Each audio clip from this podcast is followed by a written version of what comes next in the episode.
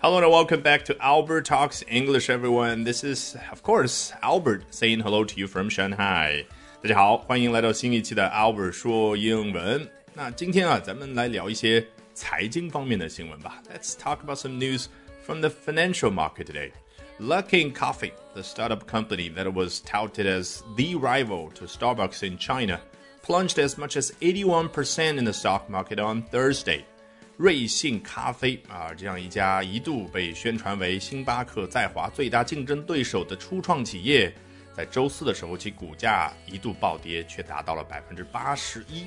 So what are the reasons behind this? Well, let's find out together. 那这背后的原因是什么呢？我们就通过今天这一期节目来找到答案。更重要的是，我们可以学到非常多有趣有用的英文。别忘了。本节目文本以及内容精彩丰富的完整版都在我的微信公众号 Albert 英语研习社。提醒一下，打开微信搜索的时候，Albert 拼写为 A L B E R T。好，我们首先来看一下 Business Insider 是怎么说这一条消息的。Luckin Coffee fabricated hundreds of millions of dollars worth of coffee orders last year, according to an internal investigation. 啊，是不是感觉说到中间那个金额的时候有点压力啊？Albert，你是不是故意的啊？的确，我就故意炫一下技。那你怎么样能够练到我这个程度呢？我待会儿揭晓答案。我们先来把这句话啊外围的不太重要的信息交代一下。According to an internal investigation，也就是刚刚所说的啊，反正做假账这件事呢，哎，消息来源是什么？是来自于瑞幸咖啡内部调查。Internal investigation。好。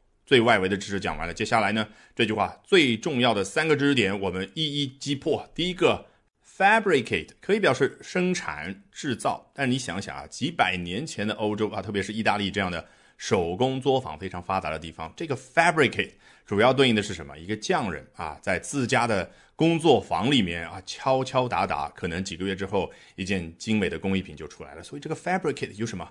双手创造的那个感觉，那是不是过了一段时间有这样的一种可能性啊？一群这个工匠在讨论，哎，我们这个月的记账问题的时候呢，啊，讽刺有一个财务，这个凭自己的想象力多写了很多的数目上去，也就是没有发生实际的交易，但是他却多写了啊，比如说成交了多少多少钱，那他就用 fabricate，就好像加双引号这个词一样的就。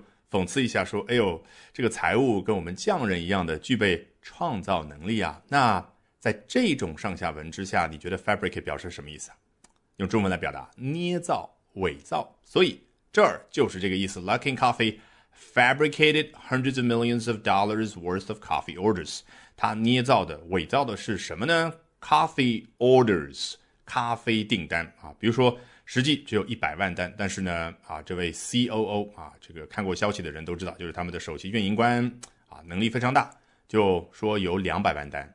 好，顺着我们刚刚的思路，假设啊，作者在这他想表达的是，瑞幸咖啡去年的时候，哎，伪造了一百万单的咖啡订单，那英文怎么说呢？很简单，Luckin Coffee fabricated one million coffee orders last year。好，非常干脆，对不对？One million coffee orders。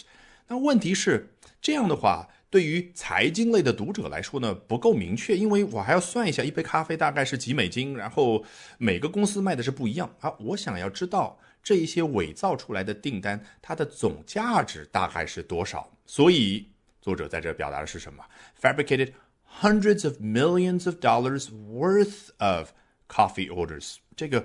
什么金额的 worth of 这个结构是我们今天要学的这一段当中最重要的一个知识点啊。我们首先来讲一个比较浪漫的故事，《电子情书》啊，这一部由汤姆汉克斯和 Meg Ryan 啊梅格瑞恩所主演的爱情电影当中有一个经典的桥段，也就是两个人正式的开始谈恋爱之前啊，其实是互为仇家，因为 Kathleen 开了一家。小书店，而 Joe 啊是一个富家公子，他们家的书城马上就在小书店的不远的地方要开张了。所以呢，在一次社交场合，两个人碰头的时候，火药味十足。这个 Joe 啊，一眼就看穿啊，你这家店一年大概卖多少钱的书啊？注意，你看我们中文表达卖多少钱的书啊？就怎么说呢？You probably sell three hundred and fifty thousand dollars worth of books in a year. 你想想，当时肯定不可能是这种语速嘛？语速是什么？You probably sell three hundred fifty thousand dollars worth of books in a year。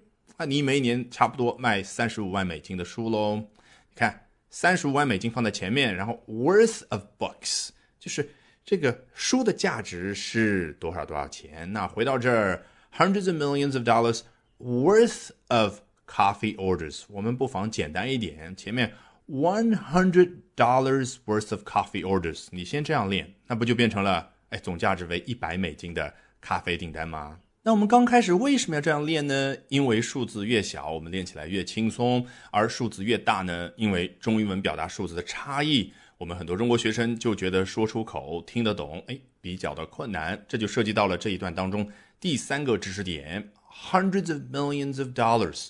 怎么样说的流利呢？很简单，你要不断的强化中文当中有，但是英文当中没有的那个概念，那就是亿啊，一个亿。在英文当中呢，它没有直接一个词能表达出来，它是 one hundred million，是一百个一百万。那两个亿呢？two hundred million，两百个一百万呗。那我们要模糊表达，说几百个一百万呢，也就是几个亿喽。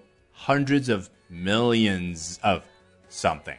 本节目文本以及内容精彩丰富的完整版都在我的微信公众号。Albert 英语研习社啊，赶紧打开微信搜索并关注吧。同时提醒，Albert 拼写为 A L B E R T。